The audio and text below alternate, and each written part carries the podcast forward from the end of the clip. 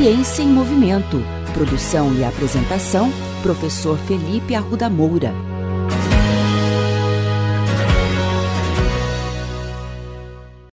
Bem-vindos ao décimo episódio da segunda temporada da coluna Ciência em Movimento. O tema desse episódio é um tema bastante recorrente aqui na nossa coluna e eu já venho falando há algum tempo sobre a importância do exercício físico e ser ativo na qualidade de vida e saúde das pessoas.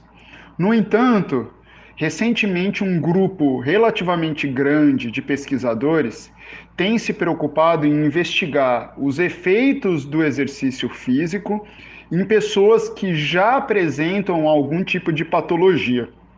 Para falar sobre isso, eu convidei o professor Rafael Deminice, que é coordenador do Laboratório de Bioquímica do Exercício da UEL e professor do Departamento de Educação Física. Professor, está mais do que esclarecido para a sociedade que o exercício físico e ser ativo são fatores determinantes para a prevenção de doenças. Mas e para quem já está doente? Será que a gente realmente pode dizer que exercício é remédio?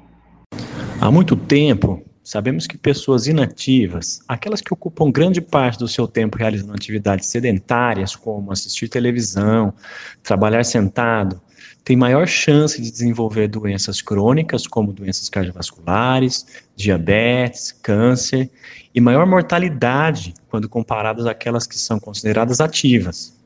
Pessoas que realizam pelo menos 150 minutos semanais de atividade física, como caminhadas, por exemplo, para deslocamento, ou até para o seu horário de lazer, ou exercícios regulares, como a musculação, a natação, entre outros. Mas é recente o conhecimento de que o exercício físico pode ser utilizado para tratar doenças crônicas. Este conhecimento foi impulsionado por dados da década de 70 e 80, os primeiros que demonstraram que o exercício físico induz a mortalidade de pessoas que já estão doentes. Neste caso, com alguma doença cardiovascular. Talvez um dos dados mais relevantes em relação ao tema aconteceu a partir de 2007, quando a, o Colégio Americano de Medicina do Esporte, juntamente com a Associação Médica Americana, lançaram uma iniciativa que depois se tornou global, denominado Exercício e Medicina, para mobilizar médicos e profissionais de saúde para promover a prática de atividade física o exercício físico, tanto para prevenção, mas também para o tratamento de doenças crônicas.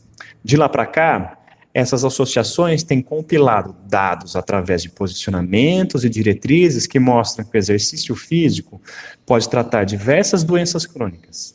Assim, respondendo objetivamente à sua pergunta, o exercício físico pode sim ser considerado um remédio contra diversas doenças, especialmente as, do as doenças crônicas degenerativas.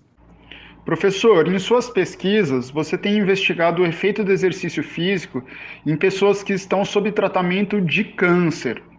Entre muitos profissionais da saúde, parece haver um medo em expor esses pacientes à prática de exercícios.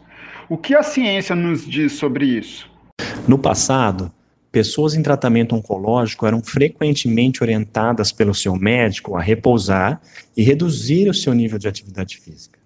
Hoje, Número considerável de trabalhos científicos tem demonstrado que a prática de exercício físico é segura e possível durante o tratamento do câncer, além de amenizar diversas complicações associadas ao câncer e ao seu tratamento, e aumentar a sobrevida desses pacientes. Em 2019, o mesmo Colégio Americano de Medicina Esportiva que eu mencionei na pergunta anterior, organizou uma mesa redonda especializada para discutir sobre as práticas e prescrição de exercício físico para pacientes oncológicos. O painel gerou uma diretriz sobre o assunto e concluiu que o exercício é seguro e oferece inúmeros benefícios aos sobreviventes do câncer e indivíduos que recebem o tratamento oncológico incluindo melhoras da função física, força, diminuição da fadiga, aumento da qualidade de vida, além de reduzir a recorrência do tumor e aumentar a sobrevida desses pacientes ao longo do tempo. Um estudo desenvolvido no nosso laboratório, no nosso grupo de pesquisa aqui na Universidade Estadual de Londrina, demonstrou que o exercício de força, conhecido popularmente como musculação, é tolerável e eficaz quando realizado durante o tratamento do câncer.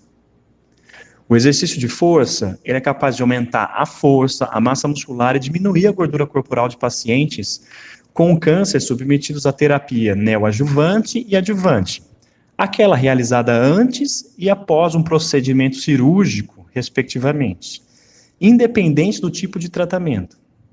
Entretanto, apesar da evolução apresentada nos últimos anos, o conhecimento sobre a aplicação do exercício na área oncológica permanece em grande parte básica. Com isso em mente, desde o ano passado, eu participo, juntamente com um grupo de pesquisadores brasileiros, com apoio de sociedades específicas, científicas e médicas, para desenvolver o primeiro consenso brasileiro sobre o exercício físico em pacientes oncológicos.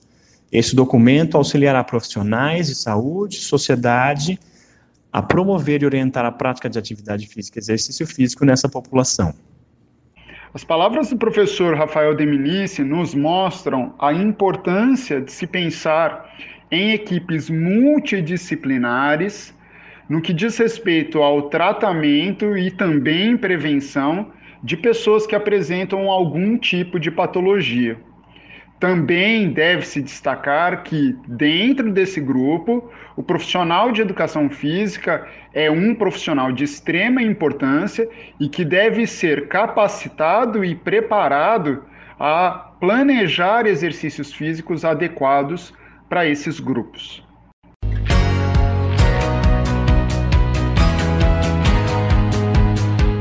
Ciência em Movimento.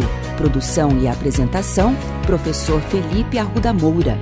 Contatos com essa coluna pelo e-mail ciênciaemmovimento.el@gmail.com.